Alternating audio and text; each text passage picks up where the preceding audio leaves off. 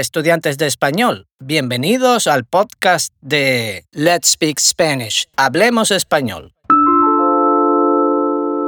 En esta serie hablo de cultura, de gastronomía, de historia y de arte.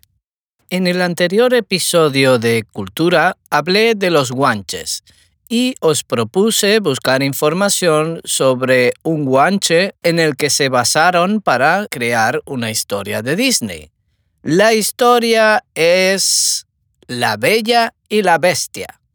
En el episodio de hoy vamos a hablar de cultura, vamos a hablar de mitología griega relacionada con las Islas Canarias. ¡Vamos! Como siempre, cada episodio está adaptado a diferentes niveles de nuestro sistema de 24 niveles, The 24 Level System to Spanish Fluency. Este episodio está adaptado para estudiantes de nivel intermedio, desde el nivel 5 hasta el nivel 9. ¡Empezamos! Hola, ¿qué tal queridos oyentes? Aquí estamos otra vez en un episodio de Cultura. Tengo conmigo a mi compañera Emma. ¿Qué tal, Emma? ¿Cómo Hola, estoy muy bien, gracias. ¿Estás preparada para un nuevo episodio de Cultura? Sí, claro, siempre. bueno, hoy voy a hablar de el drago, que es un árbol típico de Canarias, de la Macaronesia. La Macaronesia no es solo las Islas Canarias, también las Azores, Cabo Verde, etcétera, todas las islas que están en el Atlántico, cerca de, la península ibérica y de África. Pues voy a hablar del el Drago y del el Jardín de las Hespérides. ¿Sabes quiénes eran las Hespérides? Mm, no, no lo sé. ¿Conoces algo de mitología griega? La verdad que no mucho. Un poco. Un poco. ¿Sabes qué son los dioses y las diosas griegas? Sí, sí conozco algunos. Vale. Por ejemplo, ¿sabes que la reina de los dioses se llamaba Hera? Hera, pero ¿cómo se escribe? Se escribe H-E-R-A, Hera. Ah, sí. Pues te cuento un poco cómo es la historia del Jardín de las Hespérides y qué relación tiene con el drago, que es este árbol típico de Canarias, y con las Islas Canarias, ¿de acuerdo? Sí. Hay muchas leyendas y mitos de la antigüedad que están relacionadas con las Islas Canarias. Por ejemplo, una de ellas es que las Islas Canarias son conocidas como las Islas Afortunadas. Las Islas Afortunadas era donde, según la mitología griega, las almas buenas descansaban después de la muerte. Ah, sí. Era como, como un paraíso. Llegar a estas islas en el pasado era muy difícil estaban muy lejos, ¿vale? Estaban más allá de las columnas de Hércules. Las columnas de Hércules, ¿sabes dónde estaban? Eh, buena pregunta, no lo sé.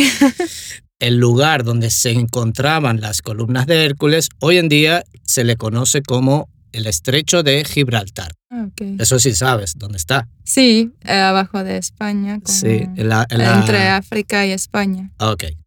Entonces, se dice que estas islas afortunadas estaban más allá de las columnas de Hércules. ¿De acuerdo? Pasando las columnas de Hércules hacia el océano Atlántico. Sí. Ya dejando atrás el mar Mediterráneo. Saliendo del mar Mediterráneo hacia el océano Atlántico. Claro, ¿qué hay más allá del estrecho de Gibraltar, de las columnas de Hércules? Pues entre otras islas, las Islas Canarias. Todo esto lo decían historiadores, escritores, como Plinio el Viejo. Plinio el Viejo era un escritor romano y él escribió sobre esto, entre otras personas. En el mismo lugar también se decía que estaba la Atlántida y el Jardín de las Hespérides, el lugar del que vamos a hablar hoy. ¿vale? Dijeron que estaba en Canarias. Bueno, más allá de las ah, columnas de ah, Hércules, ¿vale? Podría ser Canarias, podría ser el sur de la península, podría ser otra isla de la Macaronesia, ¿vale? Hay muchas teorías. Las Hespérides eran las hijas del atardecer. ¿Atardecer? Sí, cuando se pone el sol. Claro, cuando se pone el sol, cuando se va el sol, cuando se hace de noche. Eran ninfas. ¿Sabes lo que son ninfas? Ah, no sé. Las ninfas eran diosas menores, no tan importantes. Estas diosas cuidaban del jardín, del Vale. jardín de las Hespérides. Era el jardín de las maravillas y este jardín estaba en el lejano occidente, que para los antiguos griegos era el fin del mundo, donde el sol se ponía, se Ah, sí. ocultaba, ahí se terminaba el mundo, ¿vale? Para ellos. Este jardín era el huerto de la reina de los dioses que se llamaba, Era. muy bien, era con H. Además de ser un bello jardín, en él había un árbol en el que crecían manzanas de oro. ah, pero no era Drago. No, Oh. no, no. El árbol era un manzano con unas manzanas de oro. Estas manzanas lo que tenían de especial es que si tú las comías eras inmortal. Wow. Entonces, estas manzanas daban la inmortalidad a quienes las comían. Tú te comías una manzana de oro, te convertías en inmortal, ¿vale? Ya no podías morir nunca.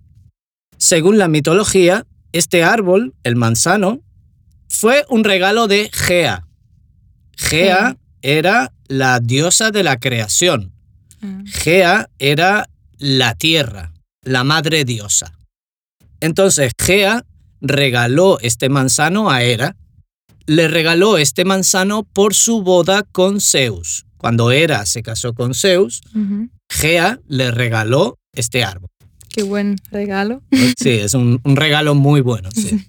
Entonces Hera mandó a las Hespérides a cuidar de este lugar, pero no se fiaba demasiado de ellas, porque se decía que en ocasiones estas diosas, las Hespérides, las diosas del ocaso, del atardecer, recolectaban la fruta para ellas mismas.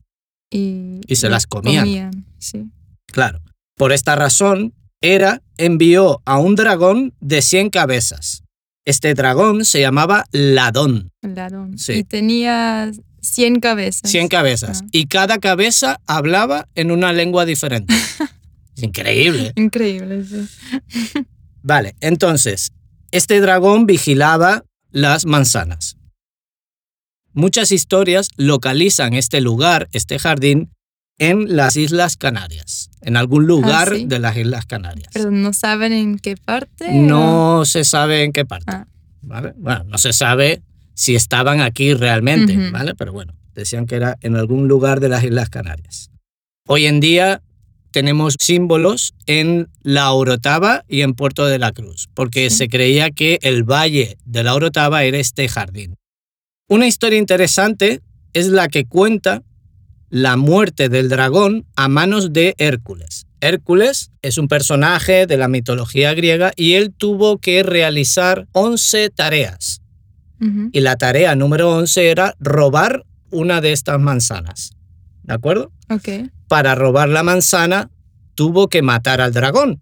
Pero era difícil, ¿no? Bueno, era muy difícil, pero lo consiguió. Ah, Porque ¿sí? Hércules era Ah. muy inteligente, engañó a otro que se llamaba Atlas Para realizar esta tarea. Y bueno, es otra historia. Otro día podemos contarla.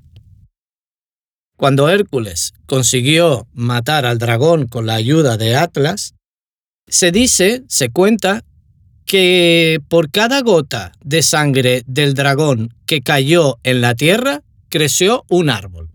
Un árbol con características similares a un dragón Sí. al dragón Ladón, el dragón de las 100 cabezas. Entonces, este árbol parece que tiene muchas cabezas y la piel, la corteza del árbol, parece la piel de un reptil. Mm. Además, su savia es roja. Ah, El nombre del árbol es Dracaena draco, el drago, que es como se conoce este árbol. Es muy característico en Macaronesia, también en algunas partes de Marruecos. ¿De acuerdo? La resina roja que sale de su tronco se le conoce como sangre de drago. Esta sustancia era mágica para los antiguos pobladores de las islas, que se llamaban Los guanches. exactamente. Ellos usaban esta sangre de drago en la momificación. ah, sí. Cuando hacían las momias, utilizaban esta sustancia para cubrir el cuerpo como si fuera una especie de crema, Ah, ¿vale? Como vale. un ungüento, que se dice. También fue usada como tinte y medicina para problemas de estómago y de la piel por los romanos. ¿vale? Incluso como barniz para proteger madera, por ejemplo, de los violines en la Ah, antigua ¿sí? Italia. Sí. Pero ya no se, ya no se usa. Hoy en día no tanto a lo mejor porque estos árboles están protegidos y Sí. claro, eh, al final el árbol termina muriendo, claro. Sí, mejor no matar los No, árboles. No. Entonces fue usada como barniz y también fue usada por los alquimistas en el medievo, en la época medieval. ¿De acuerdo? Ujú. Así que esta resina, esta sangre de, de drago, Ujú. de dragón, se utilizaba de muchas maneras en tiempos antiguos. Bueno, pues muchas son las historias que localizan este lugar, este jardín, en algún punto de las Islas Canarias. Se dice que este lugar era el actual Valle de la Orotava. ¿sí? Por eso podemos ver símbolos en la bandera de la Orotava y del Puerto de la Cruz que relacionan esta historia con el lugar. ¿Vale? Podemos ¿Qué ver, símbolos? Los dragones. podemos ver un dragón, Ujú. bueno, o dos en el caso de la Orotava, Ah, sí. dos dragones, en el Puerto de la Cruz, un dragón, y en el caso de la Orotava también las manzanas de oro. Ah, qué guay. Si tú ves el escudo en la bandera, puedes ver Ujú. estos símbolos. En otra historia aparece también esta manzana de oro. Esta historia se llama El juicio de París. ¿Conoces la historia del juicio de París? No, no lo he escuchado. El juicio de París es una historia en la que París tiene que decidir quién es la diosa más guapa. Tiene que decidir si es más guapa la diosa Hera, la diosa Afrodita o la diosa Atenea. Todo esto es porque hay otra diosa que se llama Eris, que era la diosa de la discordia. De la, di- ¿De qué? de la discordia. Discordia como discusión, ¿vale? Sí. Cuando hay diferentes opiniones. Entonces, Eris no fue invitada a una boda, a la boda de Nereida, Tetis, otra, otra, diosa, y por esta razón ella interpuso una manzana, la manzana de la discordia, en la que había una palabra escrita que ponía para la más guapa, para la más bella. Y ella puso la manzana entre las tres diosas. Y claro, ellas querían saber de quién era la manzana. Sí. Si era de Hera, la reina de los dioses, de Afrodita, la diosa del amor, o de Atenea, que era la diosa de la sabiduría. Hermes cogió la manzana y se la llevó a el pastor Paris para que él decidiera quién de las tres era la más guapa. ¿Y a quién eligió? ¿A quién crees tú que eligió? A ¿A la diosa Hera, a la diosa Afrodita o a la diosa Atenea? yo creo que a Hera, Mm, mm, No. No, Afrodita. a Afrodita. Sí. Él eligió a la diosa Afrodita porque se sintió atraído por Ah. ella, porque es la diosa del amor. Y entonces Hera y Atenea se enfadaron mucho, por eso lo castigaron. Y bueno, ahí es donde aparece otra vez esta famosa manzana de oro que viene del Jardín de las Hespérides. Y tenía la misma función que si lo comes, vives para siempre. Sí, la vida eterna. Y bueno, pues hasta aquí esta historia de hoy. Sí, muy interesante. Sí, la verdad que, que es interesante. Sobre todo cuando las leyendas y los mitos se unen con un poquito de realidad, ¿no? Que Sí. es esta isla, este lugar tan Que bonito. Los árboles. Los que árboles. están aquí. Exacto. Hay otras leyendas, hay otras historias relacionadas con el, el nombre del árbol drago, pero parece que esta es la más antigua y que está escrito en un libro, ¿vale? Un Sí. antiguo libro de poesía eh, mitológica de Grecia. Así que nada más, otro día seguimos hablando de algún otro tema, ¿vale, Emma? Ok. Bueno, pues chao. Hasta luego. Chao, chao. Si te gustó este episodio, busca más información y coméntala con nosotros.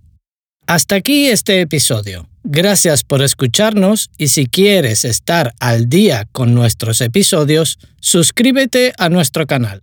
Esperamos tus comentarios en nuestra web o redes sociales. Saludos y hasta el próximo episodio.